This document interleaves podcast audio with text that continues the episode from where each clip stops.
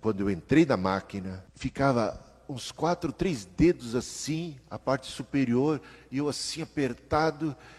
Eu não vi o final do túnel e eu fiquei lá no meio e apertado. Meu coração acelerou bastante.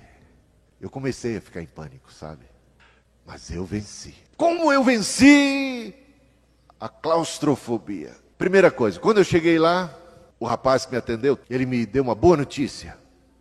Olha, tem saída para trás e para frente. Que boa notícia, gente, isso.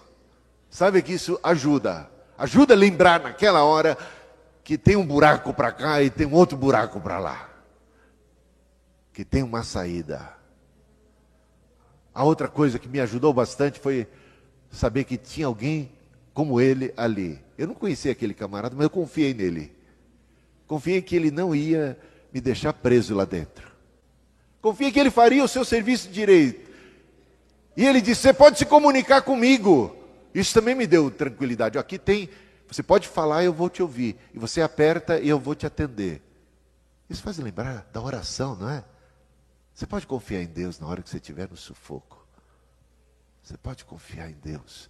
Você pode falar com Ele. Você pode apertar e chamar Ele. Ainda que eu ande pelo vale da sombra da morte, não temerei. Você pensa que eu não fiquei recitando o Salmo 23? Fiquei naquela hora, lembrando. Fechei os olhos, mergulhei no mundo de Deus e fui resistindo. Então já dei duas dicas. Que bom saber que tem saída. Bom saber que tem alguém por perto que pode nos socorrer, não é? Você pode falar com ele. E alguém que é muito mais confiável do que aquele funcionário, do que aquele profissional. Às vezes a gente tem mais fé no profissional do que em Deus, não é? Confere aí o que eu estou falando. Às vezes confiamos mais no profissional, falho e humano. Bom, Deus é muito mais confiável, muito mais estável, muito mais presente. Que coisa maravilhosa. Mas tem duas outras razões e a outra é é passageiro. Que bom saber que aquilo ia terminar sua tribulação é breve.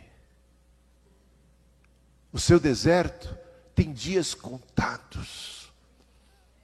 É ruim, é difícil, é sufocante, mas é passageiro.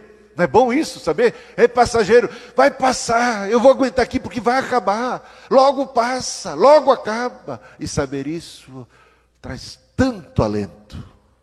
E por fim, aquela tribulação tinha um propósito. Não era sem mais nem menos. Tinha razão de ser. Eu sabia que eu precisava fazer aquele exame de ressonância por causa das dores nas costas. Eu precisava descobrir o que, que eu tenho. Eu precisava passar por aquilo.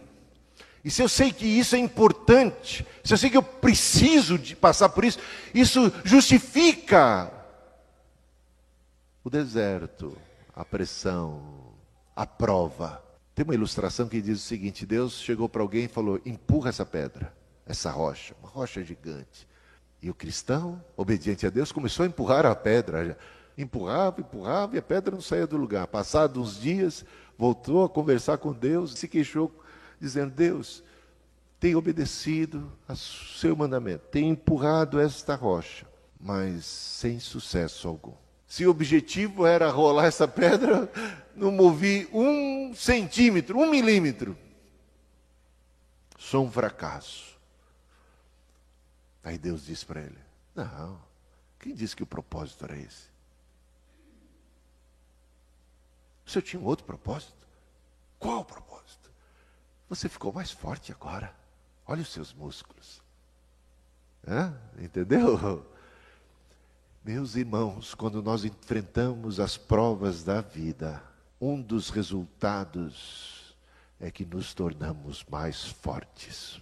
Romanos capítulo 5, quando Paulo diz que não somente na esperança, mas também nas tribulações nós nos gloriamos, nós celebramos, nós festejamos as tribulações. Por quê? Porque a tribulação, vai lá dar uma olhada no texto, ela produz isto, que produz aquilo, que produz aquilo outro. Que coisa incrível. Portanto, Deus tem um propósito em tudo. A tua vida não é um acidente. Você foi criado por Deus. Deus tem um plano e um propósito na tua vida. A tribulação que você está enfrentando, Deus também tem um propósito nela. Tenta ouvir a Deus nesse drama que você está vendo. Aprenda a lição. Deixa Deus te falar. Deixa Deus te conduzir. Confia no Senhor. Se eu sei que o deserto tem um propósito, que a tribulação tem um propósito, que a vida tem um propósito, isso me ajudará a ser mais do que vencedor em Cristo Jesus. E quando eu precisar, estiver aflito, eu posso apertar aquele botão. Deus está comigo, Ele vai me ajudar. Eis que estarei convosco todos os dias até a consumação dos séculos.